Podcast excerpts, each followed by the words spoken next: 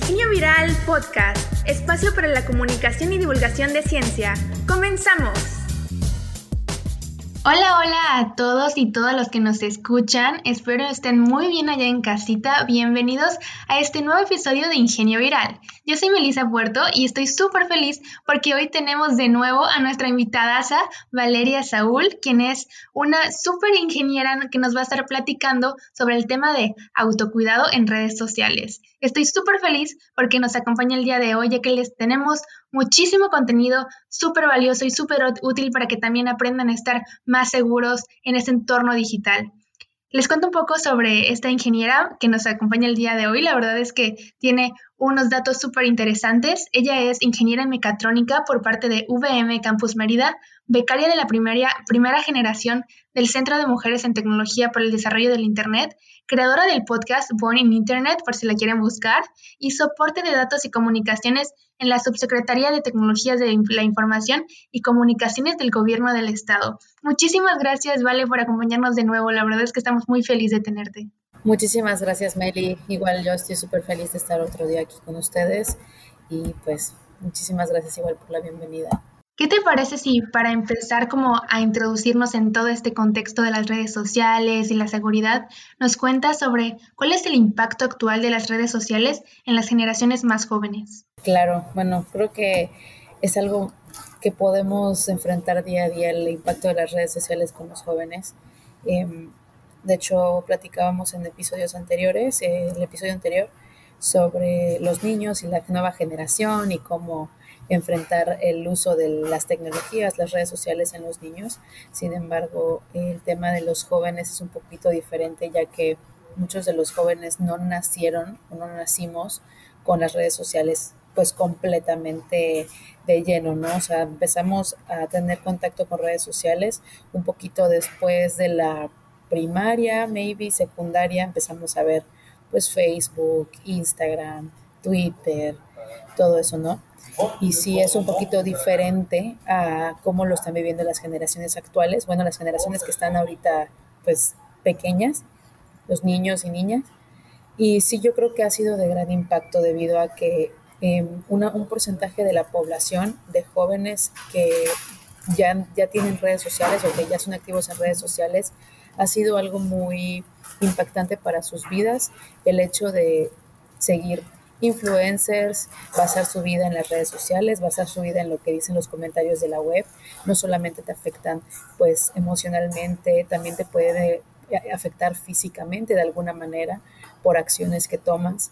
Yo creo que hoy en día el comentario de un influencer, el comentario de una persona de influencia en las redes, en las redes sociales es algo muy, este, muy latente y que sí es de mucho cuidado. Es de mucho cuidado porque así como puede ser muy bueno para nosotros y muy bueno para, para enfocarlo correctamente y apoyar, no sé, el, uso de negocios, el emprender y todas esas cosas que pueden ser muy buenas para, para en general para todos los chavos, también pueden tener este, efectos pues malos, ¿no? O dañinos que pueden hacer daño o tan simple como es que este influencer es, es mi mi favorita y yo soy gran seguidora de ella. Entonces yo veo que ella hace mil dietas y que hace ejercicio full y empiezo a tomar las mismas conductas, pero obviamente sin una supervisión médica al grado que puedo llegar a tener algún impacto físico, un daño físico hacia mi cuerpo.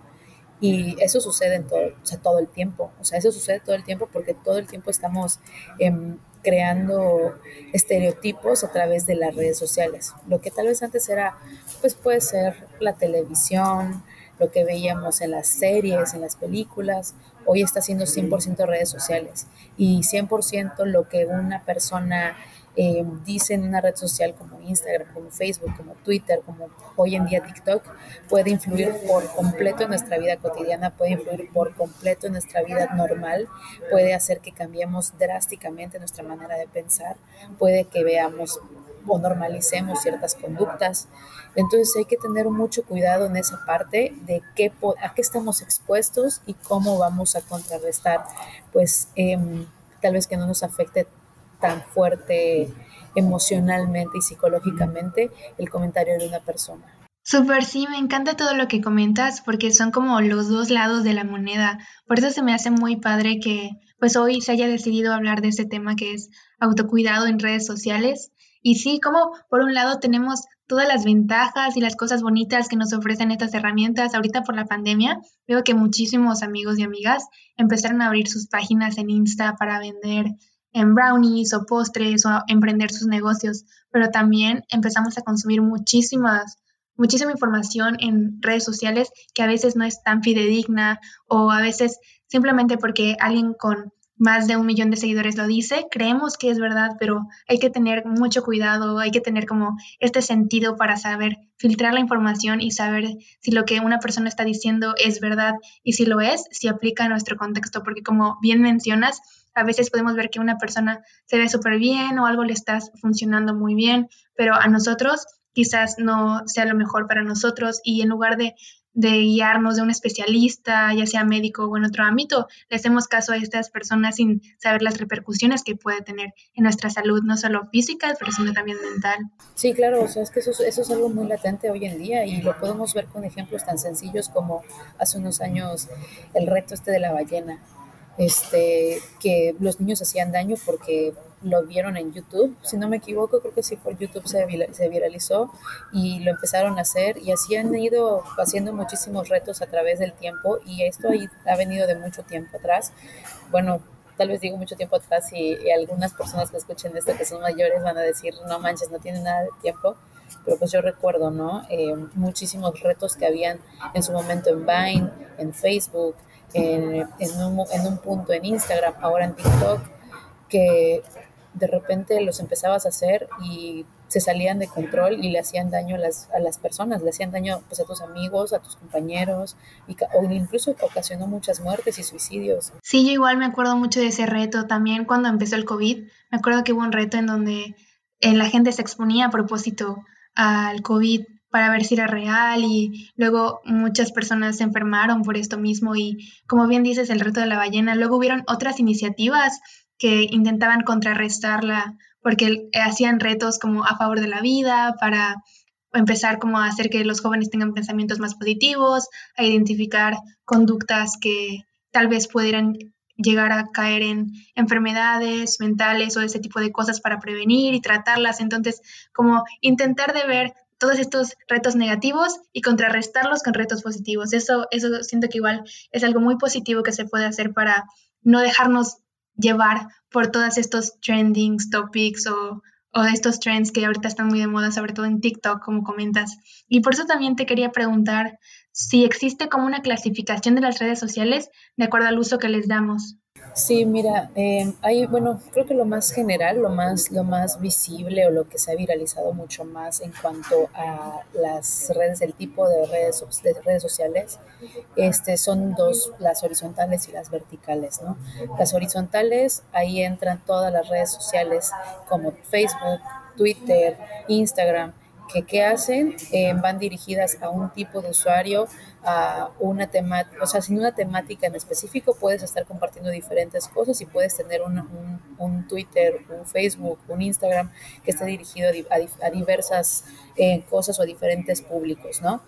Y pues se basan en compartir, así como puede ser tu vida y algo muy genérico, muy libre, muy tú, puede ser también para impulsar marcas, para impulsar, como tú lo dices, los amigos que abrieron eh, todos sus negocios en Instagram, en, Facebook y empezaron a vender brownies, empezaron a vender comida, empezaron a vender cosas, ¿no?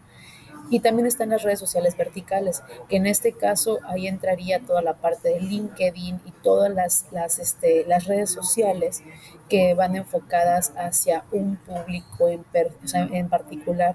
Tu objetivo puede ser el vender tu imagen, el venderte como este eh, profesionista, tienes una temática en específico, tu público es algo directo, algo concreto. No vas a subir a LinkedIn, por ejemplo, un meme acerca de, no sé, suicidio, por ejemplo, a menos que el meme de suicidio sea enfocado a un tema en el que tú estás apoyando para prevenir eso a través de tu una red profesional, ¿no? No como en Facebook, que de repente publicas 800 memes de diferentes cosas y que haces mil, ocho mil comentarios sobre cosas random y no, no, no, hay un, no hay un objetivo específico sobre ese, esa publicación, ¿no?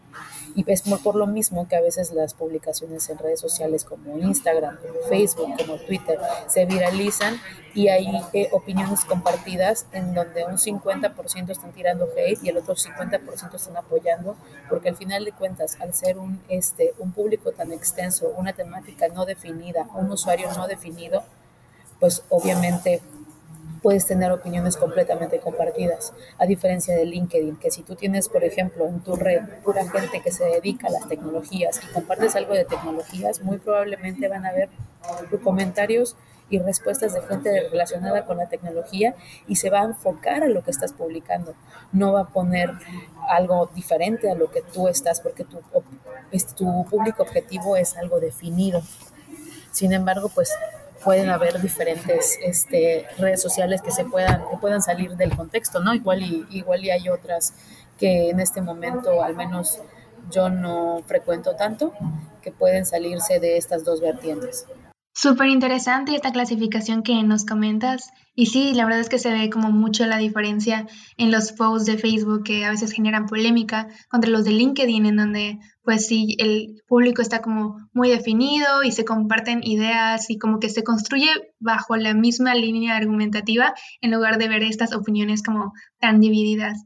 Y la verdad es que sí, está muy interesante el conocer estas diferentes vertientes para saber em, en qué estamos invirtiendo nuestro tiempo y también conocer un poco más sobre el contexto de las redes sociales.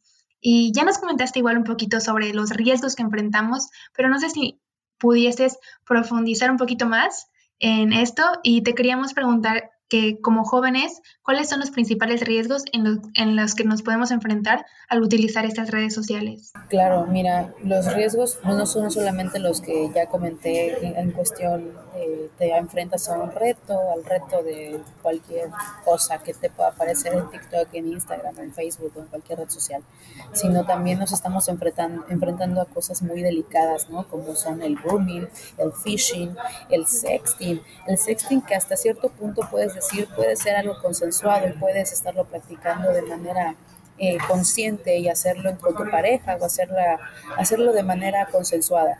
Pero ya llega un punto en el que dices, imagínate, hay algo que yo he mencionado mucho en los podcasts que, que en los que he hablado de esto y en algunos talleres igual, que imagínate que tú eres una chica de 17 años y tu novio es un chico de 19 años, entonces comienzan a hacer sexting consensuado, no hay este, obligación de nada, tú lo haces porque quieres hacerlo, empiezan a mandarse cosas, empiezan a mandarse fotos, se mandan videos, se mandan mensajes, pero si nos vamos a la parte legal, lo que está haciendo tu novio al tener esas, esas fotos, esos mensajes, esos videos, se llama pornografía infantil.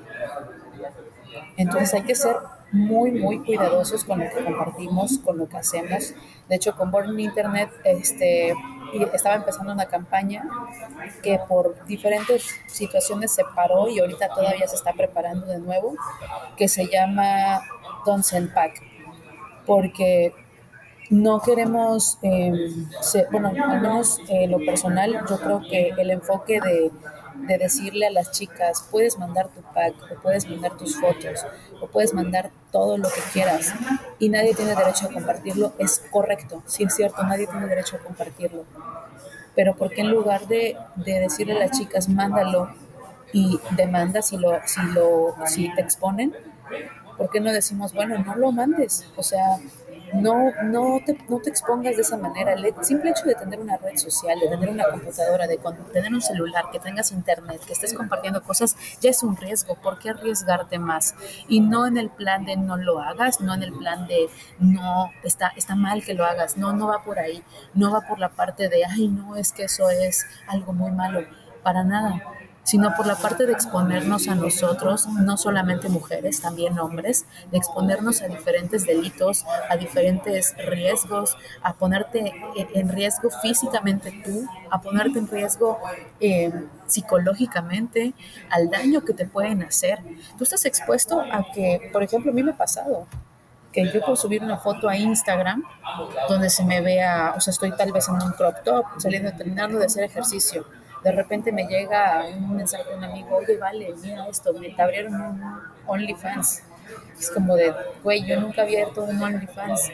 Y es una página fake de, fake de Instagram que tiene un link fake de otra persona que haya abierto OnlyFans, pero en su Instagram tiene una foto mía, con una foto mía saliendo a hacer ejercicio, en leggings, con un crop top. Entonces ese tipo de fotografías ya te está exponiendo. ¿Y por qué pasar ese mal rato? ¿Por qué no, en lugar de tomar hechos legales acerca de, bueno, contra estas personas, no reducimos el riesgo? Y ya si sucede, bueno, entonces ahora sí a tomar acciones legales. Yo soy súper partidaria que se tomen acciones legales cuando este tipo de cosas pasan, porque nadie tiene derecho a compartir absolutamente nada íntimo tuyo, nadie tiene derecho a compartir absolutamente nada tuyo. Y sí soy partidaria de que se tomen acciones legales, soy súper partidaria de eso, pero también soy muy partidaria a que se reduzca el riesgo en Internet, a que se reduzca el compartir ese tipo de contenido. Y si nos vamos por otro lado, hay otros, hay otros delitos que puedes, o sea, a mí me pasa, ¿no? Que yo me la paso comprando cosas por internet y hoy compro creo que más del 80% de todo lo que tengo por internet. Pero bueno, también estamos expuestos a que nos clonen las tarjetas, a que tomen nuestra información, a que compren con nuestras tarjetas y nuestro consentimiento. Al guardar todas nuestras tarjetas en, en internet, en nuestras páginas, en Instagram, en Facebook, en lo que compremos, entonces, están dos, están dos partes, ¿no? Una parte legal eh, que, que, te implica a ti físicamente y una parte que te implica, pues, a, a tu economía, ¿no? O a fraudes que podrían hacer con tu imagen o con tus tarjetas.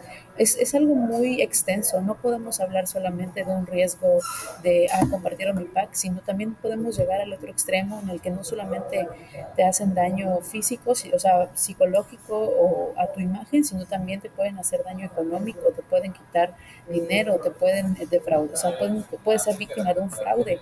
Entonces, sí, los riesgos que podemos tener en Internet son demasiado amplios y creo que si nos ponemos a enfocarnos en cada uno, jamás terminaríamos, porque es algo muy, muy amplio y algo que podríamos hablar, yo creo que un episodio, dos episodios por cada uno de los temas, porque hasta con la cosa más mínima podemos estar expuestos en Internet y la gente está desinformada acerca de esos, esos riesgos. Coincido mucho con todo lo que dices. La verdad es que igual siento que ahorita por la pandemia este tipo de fraudes y delitos aumentaron muchísimo. Veo que ahorita, por ejemplo, cualquier foto que subas a Insta la pueden utilizar como para hacer estas páginas que dicen de que hay un em, perfil en Insta que tiene tu nombre, pero cambian de que algunos caracteres para que no se note mucho que es tu mismo nombre y mandan a un link que es phishing. Entonces, la persona piensa que eres tú y que se va a suscribir a tu OnlyFans o a tu PRIV o cualquier eh, de este tipo de páginas y al final la persona que se intenta suscribir em, da con otro servidor y ese servidor le roba no solo su información, sino también todas sus tarjetas y hasta puede la persona que quiere suscribirse a este tipo de cosas termina peor. Y pues estas personas lo hacen con este fin, ¿no? De clonar tarjetas, de robar información, de vender información. Y no solo nos afectan a nosotros como personas que se roban nuestra imagen y nuestra identidad, sino también a, la tercera persona que está intentando acceder a este perfil. Y la verdad es que está súper feo que ahorita por, por la pandemia haya aumentado. Y como bien dices, a veces no estamos informados y las personas a veces solo como por morbo, por curiosidad, le pican y ya pueden estar siendo infectadas por un malware o cualquier tipo de, de virus de este tipo. Y pues sí, la verdad es que todo lo que nos comentas está muy, muy interesante y como bien dices, podemos hablar todo un podcast, todo sobre cada uno de los riesgos que existen, pero es súper importante que los tengamos presentes porque es algo con lo que estamos lidiando todos los días, todos los días estamos expuestos a este tipo de cosas y algo que se me hace muy fuerte pero que es real es que ningún sistema es 100% seguro. Todos tienen alguna vulnerabilidad y muchas veces la vulnerabilidad es la persona. Em, como bien dicen que hay muchas capas en los sistemas informáticos y la capa más vulnerable es la del ser humano. Entonces hay que estar muy pendientes y siempre intentar estar como súper, súper, súper seguro, em, ya sea con nuestros equipos, pero también con nuestro sentido común y estar muy alertas de todas estas amenazas que existen. Y un poquito en esta línea te quería preguntar también, ¿Qué atenciones debemos tener para aquellos usuarios que son menores de edad, específicamente en redes sociales? No, hombre, específicamente en redes sociales, para empezar, eres menor de 13 años, no tengas redes sociales. O sea, yo sé que muchos papás ahorita dicen, ay, no, no importa, yo lo veo, o que haga una cuenta de Facebook y yo lo superviso, y yo le pongo, y yo le abro. No, no, no, no. Si las redes sociales te están diciendo que es para público a partir de los 13 años, es por una razón, no es porque quieran que no estés en redes sociales, no es porque no les convenga que estés en redes sociales, porque al final eso es para ellos. Mientras más usuarios en Facebook, en Instagram, en Twitter, en todas las redes sociales tenga, este, tengan activos, pues es mejor para ti, es mejor para ti como red social, es mejor para ti como el dueño de todas esas redes sociales, ¿no? Pero si tienes un límite de edades por una razón, lo que está sucediendo mucho ahorita que ya me he topado con varios casos, es que niños de 9 años tienen TikTok y en TikTok se encuentran con contenido más 18 y los papás dicen, es que ¿por qué TikTok hay este contenido? No, no, el problema no es TikTok.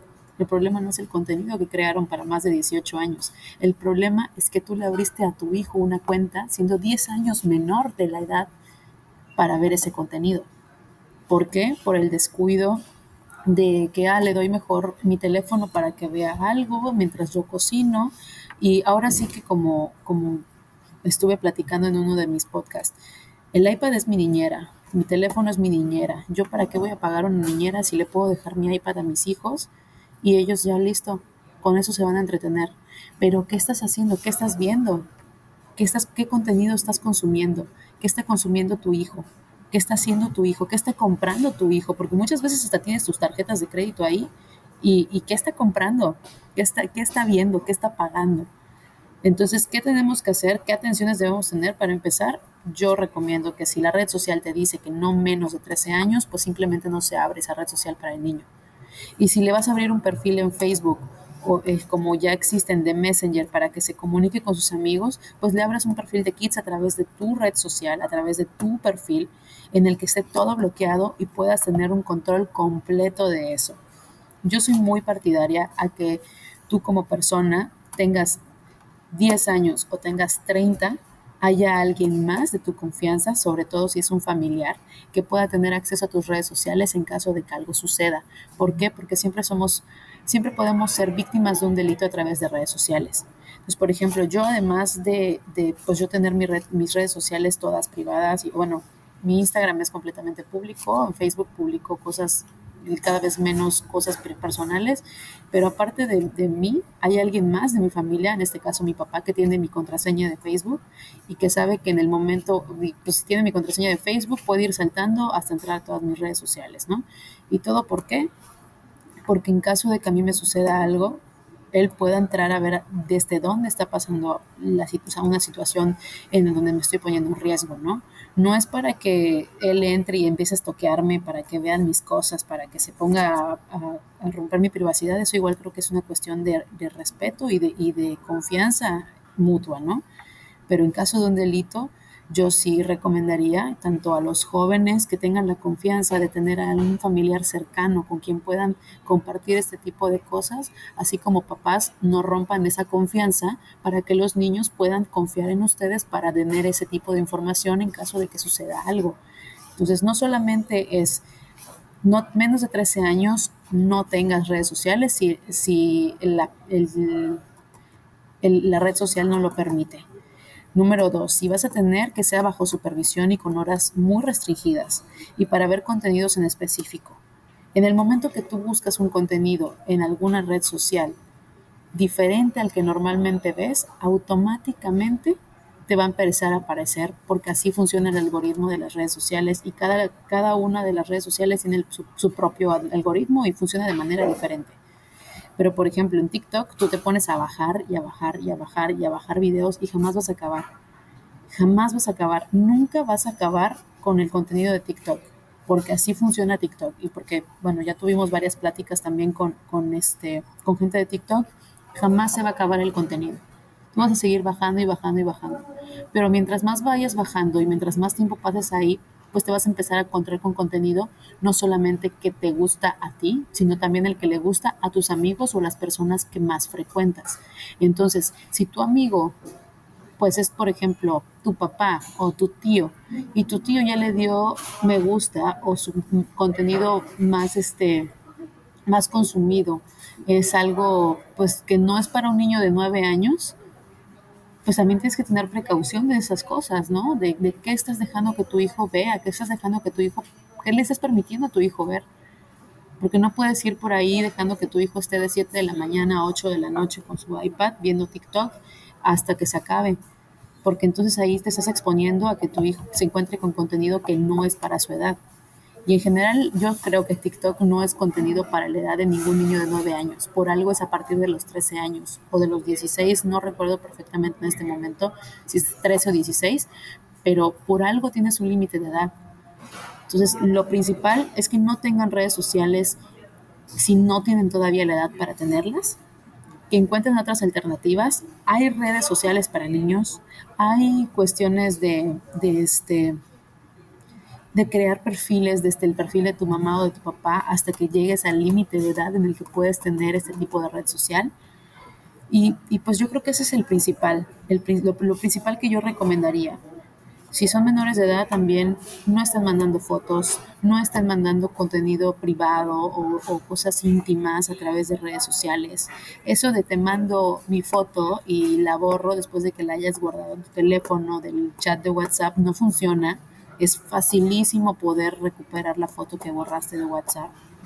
Si tú te pones, este, ah, no, pues solamente voy a mandar este, tipo de contenido en Telegram y voy a poner que se borre cada 20 minutos. También es facilísimo de, de desencriptar y también es facilísimo de recuperar toda esa información. hay muchísima perso muchísimas personas que se dedican precisamente a eso y no para, para algo bueno sino porque a eso se dedican, ¿para qué? Para hacer diferente contenido como el que acabamos de platicar de Instagram, que pues agarran todas esas imágenes, las ponen en, en tu Instagram, en un Instagram falso con diferentes caracteres y listo. Automáticamente ya, ya utilizaron tu imagen, utilizaron tu privacidad, tu intimidad para hacerte daño de alguna manera. Y si aparte eres vulnerable en esos momentos, pues aún peor. Y si aparte eres menor de edad, pues oh, o sea, ahora va a ir escalando la cosa. Entonces te estás exponiendo no solamente a que hablen mal de ti y a que niñas critiquen tu foto en Instagram, te estás exponiendo a delitos, te estás exponiendo a que seas víctima de pornografía infantil, te estás exponiendo a que seas víctima de un secuestro, a que seas víctima de acoso eh, sexual a través de redes sociales y a muchísimas otras cosas que tal vez no magnificas. Entonces, por algo existen los límites, por algo existen las edades, por algo existen diferentes redes sociales enfocadas a diferente público. Entonces, lo principal es saber qué red social va con tu edad, qué red social va con el contenido que quieres publicar, con la edad que tienen tus hijos, con la edad que tienen tus primos, tus sobrinos, y ahí enfocarse. Eso yo creo que es lo principal. La verdad lo que, no, los, lo que no, nos comentas está súper, súper interesante, es algo muy, muy fuerte, pero también muy poderoso. La verdad es que sí son situaciones de la vida real a la que nos estamos exponiendo constantemente, que están pasando día tras día y como bien dices, hay que ver la forma de prevenirlos y no exponernos y no ponernos en situaciones que puedan dañar nuestra integridad. Y pues sí, la verdad es que yo cuando tenía 13 años no entendía por qué mi mamá no me dejaba tener Instagram cuando todo el mundo tenía o Facebook, porque igual me acuerdo que habían muchos jueguitos como minijuegos que atraían mucho a los niños y también por eso yo quería tener mi Facebook y no, no entendía por qué mi mamá no me dejaba si todos los demás tenían y ahora, y ahora ya que tengo 21 años y pues veo todas estas realidades, pues sí, la verdad veo que fue una decisión correcta. Y mira, entonces sí, muchas veces. Algo que mencionas, perdón por interrumpirte, algo que mencionas, lo de los juegos y todo eso. Yo soy todo lo contrario.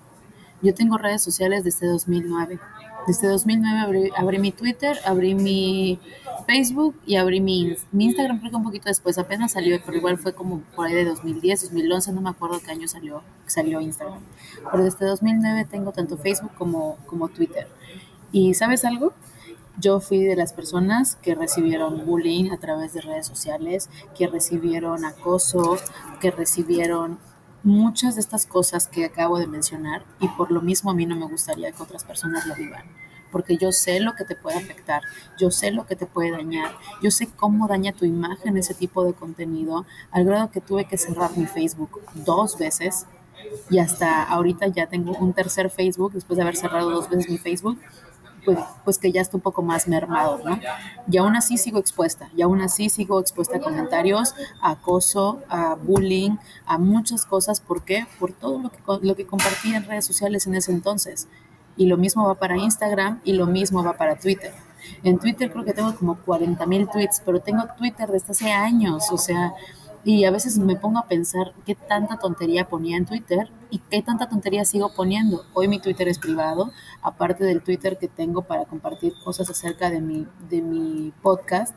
Tengo un Twitter privado en el que nadie ve nada, pero porque ya me da vergüenza toda la cantidad de cosas que ponía. Y el Twitter, para borrarlo, también es un rollo, sobre todo si tiene mucho tiempo.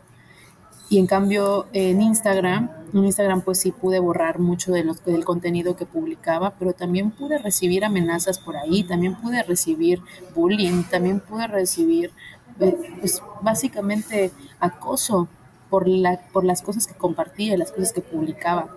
Y siempre estás expuesto, siempre estás expuesto a ese tipo de contenido, siempre estás expuesto a que te hagan daño, pero ¿por qué arriesgarnos? Yo tampoco entendía por qué no me dejaban mis papás hasta que me dijeron, ay, hazlo, solita te vas a dar cuenta. Y pues sí, mi mamá no estaba de acuerdo con mi Facebook, mi mamá no estaba de acuerdo con, mi, con ninguna de mis redes sociales. De hecho, me quitaban el celular para no estar en las redes sociales, para no estar ahí activa. Y aún así recibí eh, pues mucho daño, ¿no? Imagínate si me hubiesen dejado, así como ahorita que dejan a los niños tener todas las redes sociales y todo activo y todo público además, sin ningún filtro, pues todavía peor, ¿no? Creo que las consecuencias serían peores. Y sí es cierto, tal vez ahorita hay 800, este, 800 fundaciones en donde pueda denunciar. De nada me va a servir, de nada me va a servir porque el, daño ya va a estar hecho, el daño ya va a estar ahí. Y voy a tener que acudir a todo un tipo de proceso para poder superar este daño, para poder superar lo que me han hecho, para poder superar los comentarios.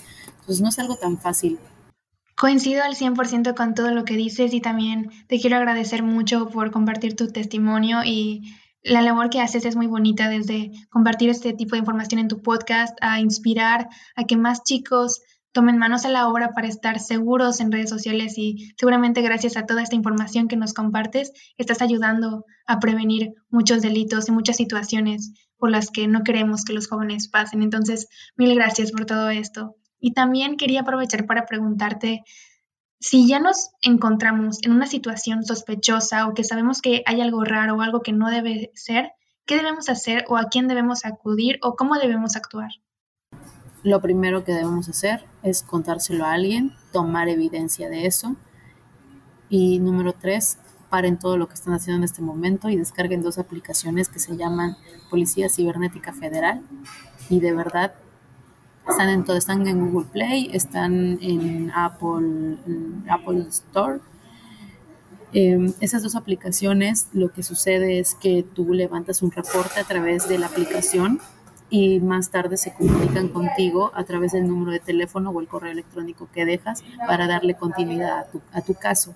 Es algo muy bueno, la verdad es que yo ya lo utilicé dos veces, eh, pero tienes que tener la aplicación en tu celular, tienes que tomar screenshots de lo que sucedió, tienes que tomar mucha evidencia de lo que está pasando, la cuenta, el, por ejemplo, cuando han intentado entrar a mis redes sociales, yo entro a la parte donde, donde está el, login y veo desde dónde me, la me están intentando este, conectar a mi cuenta, eh, a través de qué IP. en Google puedes ver este, cuál es la IP de, la persona en el momento que se intentó conectar, más o menos el rango o el radar donde se encuentra la persona en la ciudad. Y hay mucho contenido. Este, creo que los, le podemos explicar de una manera más detallada a través de alguna imagen o algo, la puedo dejar en, en este, te la puedo compartir para que la compartan, no sé, en su Facebook o algo así, para que igual compartan esta información que es muy importante y que sepan cómo, cómo ver todo este tipo de, este, de contenido en tus, en tus redes sociales para poder levantar una denuncia más sólida. No quiere decir que si no la tienes no te van a hacer caso, si te hacen caso. La primera vez yo no tenía toda esta información, la segunda vez sí. Y fue más rápido el proceso cuando ya tenía la información de la IP, el lugar en donde se encontraba esta persona, que esté el nombre del dispositivo por el que estaba tratando de entrar y hasta te da el número de serie del, o la MAC address, no me acuerdo cuál de las dos, del dispositivo que estaba intentando conectarse a la red social. Me pasó en Instagram y me pasó en Google. Entonces, eso yo creo que es, descarguen esa aplicación, es lo número uno, tomen todas las evidencias que puedan en ese momento, agoten todas las evidencias. Número tres, háblenlo con alguien de confianza, mamá, papá, tío, tía, abuelito, hermano, gente de confianza. Yo no digo amigos, o sea, puede ser que sí puedes comentárselo a tu amigo, pero sean, siendo sinceros, si tengo, no sé, 17 años y mi amiga tiene 17 años y mi papá tiene 40 años, ¿quién crees que me puede ayudar de una manera más sensata? Yo creo que mi papá. Aunque me vayan a regañar, yo creo que los papás primero van a buscar solucionar y luego van a buscar, este, pues, darte un consejo o darte una una enseñanza de eso, ¿no? Sin embargo, si no se lo quieres contar a tus papás, cuéntaselo a alguien con quien tengas la confianza o con quien puedas tener la confianza. Incluso pueden mandarnos, bueno, al menos a mí me pueden mandar por Instagram y voy a buscar la manera de ayudarles porque yo ya he pasado por eso. Entonces, si tú no tienes confianza con mamá y con papá, busca a alguien que realmente te vaya a ayudar. No te vayas con un amigo o con una amiga que simplemente va a decir, ay, respóndele tal cosa. No, tomen acciones. Es muy importante que, tomes, que tomen acciones. Número tres, digo, número cuatro creo, ya hay instituciones en las, a las que pueden acudir para levantar denuncias aquí en el estado. Aquí en Yucatán ya hay. Ya puedes levantar una denuncia. Entonces, es agotar todas sus posibilidades, es levantar denuncias. Ahí está, está el Centro de este, Protección a la Mujer, está, hay muchísimas maneras. No solo utilizan las redes sociales, Facebook, Instagram y el Internet para ocio y para entretenimiento también pónganse a ver cuál es el, centro de mujer, protección a la mujer más cercano, el, la, oficina de ciberseguridad más cercana que tienen a la que puedan acudir, no solamente aquí en Mérida, aquí en Yucatán, en general en todo el país, ya existen estos apoyos y cada vez se están haciendo más virales y más latentes. Utilícenlos, tomen evidencias, no borren las conversaciones, tomen screenshots. Si ustedes no, si ustedes sienten que esa persona puede eliminar los mensajes, en el momento que los recibas, tomas screenshot de todo. Toma para todo toma captura de pantalla, para absolutamente todo. Puedes decir, es pura basura que va a estar en mi teléfono, pero es basura que te va a ayudar a proceder en una, en una cuestión legal si se está cometiendo un delito. Wow, la verdad es que toda la información que nos acabas de dar vale oro. Y sí, la verdad es que yo no tenía idea sobre esta aplicación que nos comentas, pero creo que es algo básico que todos debemos tener. O sea, si tenemos redes sociales, debemos tener también la aplicación de la Policía Cibernética Federal. Entonces, muchas gracias por, por compartirnos esta, estos tips y estas reglas que deben ser como must de si tienes redes sociales, tienes que tener también todas estas precauciones y estas herramientas por cualquier cosa. Y por último, ya nos diste muchísimos tips e info sobre cómo estar seguros en redes sociales, pero no sé si nos quieras proporcionar alguna recomendación o recomendaciones finales para el, autocuidado en redes sociales y en general en medios digitales. Claro, sí, por supuesto. Mira, aparte de todo lo que ya les di, creo que algo muy básico y algo que todo el mundo les puede decir, pero pocas personas cumplen, me incluyo en esas pocas personas que lo cumplen, porque a veces no, no soy tan congruente. Este, para empezar, si tú utilizas Facebook, si utilizas Twitter, si utilizas Instagram, lo primero que tienes que hacer es la privacidad de tus redes sociales. En Facebook, restringir la gente que puede ver tus cosas, no aceptar a cualquier persona que te agregue a, la red social, tener un, un, este, un contenido bastante mm, no tan informativo a nivel personal y a nivel íntimo, no compartas información personal, no compartas en dónde estás estudiando, no compartas con quién te relacionas frecuentemente. Si quieres subir fotos con tus amigos, pues bien, sube fotos con tus amigos, pero no em, des información de más acerca ni de ti ni de ellos. Eso es lo principal. En segundo lugar, si tienes Instagram, lo, que mejor podrías, podrías decir es, ah, bueno, pues pongo privado mi Instagram. No es, o sea, no, no es una seguridad, ¿no? Ah, lo comparto solo con mi close friends. Tampoco es una seguridad. Evita subir contenido de dónde estás en el momento en el que estás, de dónde te encuentras en ese momento, con quién te encuentras en ese momento. Si tú quieres subir una foto de un viaje y poner el check-in del lugar de, en el que estás en ese momento, no lo hagas en el momento en el que estás parada ahí. Hazlo en otro, en otro momento, no sé, cuando ya estás en tu casa acostada, después de salir, después de hacer todo y subes la foto a tu, a tu historia, ya le puedes poner el check-in y ya puedes poner que estuviste ahí, pero tú ya en un lugar seguro, tú ya en un lugar en donde te puedas estar en confianza y donde puedas, en caso de que suceda algo, tomar acciones rápidamente. Porque en el momento que tú compartes tu check-in en Instagram en una foto y pones que estás ahí en ese momento, te estás exponiendo a muchas cosas. Si estás en un lugar público, te estás exponiendo que la persona que tal vez te está siguiendo, una persona que te está estoqueando, una persona que quiere saber dónde estás, pues llegue justo a ti en el momento que él quería que llegar, ¿no? Y que te puede hacer daño, que te puede dañar físicamente, psicológicamente, que pueden entrar a tu casa a robar, que pueden hacer muchas cosas, ¿no? Te puedes, te pones a muchísimos delitos. Entonces, lo principal yo creo que es limitarte a este tipo de contenido, pero también, si lo vas a hacer, saber el momento en el que tienes que hacer este contenido. No publiques fotos de tu familia cercana, tipo de tus sobrinos, de tus sobrinas, de dónde estudian, de con quién se relacionan, con quién sales pues constantemente si tienes una rutina de me levanto a las 7 de la mañana, me voy a trabajar, regreso de trabajar, me voy al gym, como, o sea, todo eso no lo compartas textual en las redes sociales porque en cualquier momento un acosador o una persona que solamente está viendo qué estás haciendo puede tomar provecho de eso y cometer un delito a través de ti. Entonces, sean muy cuidadosos con lo que publican, sean muy cuidadosos con lo que comparten, con la información que dan, con su información personal, con su intimidad, cuiden su cuerpo, cuídense ustedes, cuiden también todo lo que ponen en redes sociales porque se hacen vulnerables. Y si lo quieren poner en su close friends, también tengan en cuenta quiénes están en su close friends. Eso no es garantía. No puedes poner en tu close friends a gente que no conoces. Por algo se llaman mejores amigos. Debe ser gente, o sea, un círculo social muy chiquito, gente muy reducida. No todo el mundo ahí en tu close friends o todo el que diga, sí, sí quiero entrar también tienen que ser muy sensatos en esas cosas. No por tener más seguidores vas a exponerte de más. De nada vale tener 10.000 seguidores si el día de mañana uno de esos 10.000 seguidores te va a quitar la vida. Siempre digo esto porque suena muy extremista, pero es real y ha pasado. Wow, la verdad es que está súper poderoso y muy informativo todo lo que nos has dicho.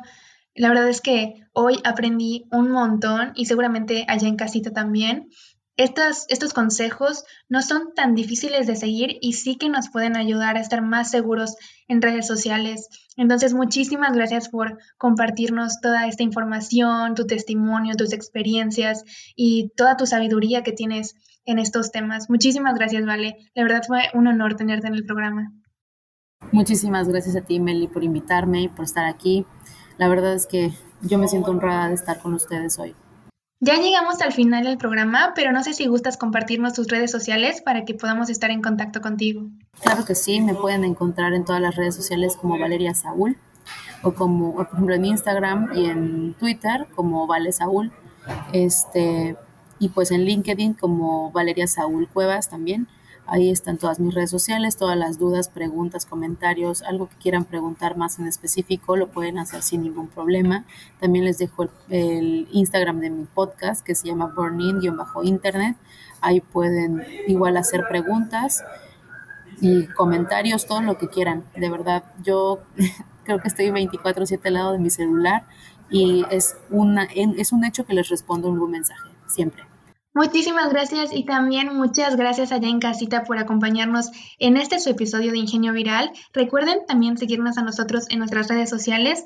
Estamos en Facebook como Si es Yucatán, Si es con doble I, y también en Spotify como Ingenio Viral, Ingenio con doble N. Espero les haya gustado este programa tanto como a mí. Estuvo súper, súper interesante mándanos sus mensajes de las sugerencias que quieren para los programas, sus opiniones, lo, que les gustó, lo que no les gustó y nos vemos en el próximo episodio de Ingenio Viral. Esto fue Ingenio Viral. Te esperamos en nuestro próximo episodio.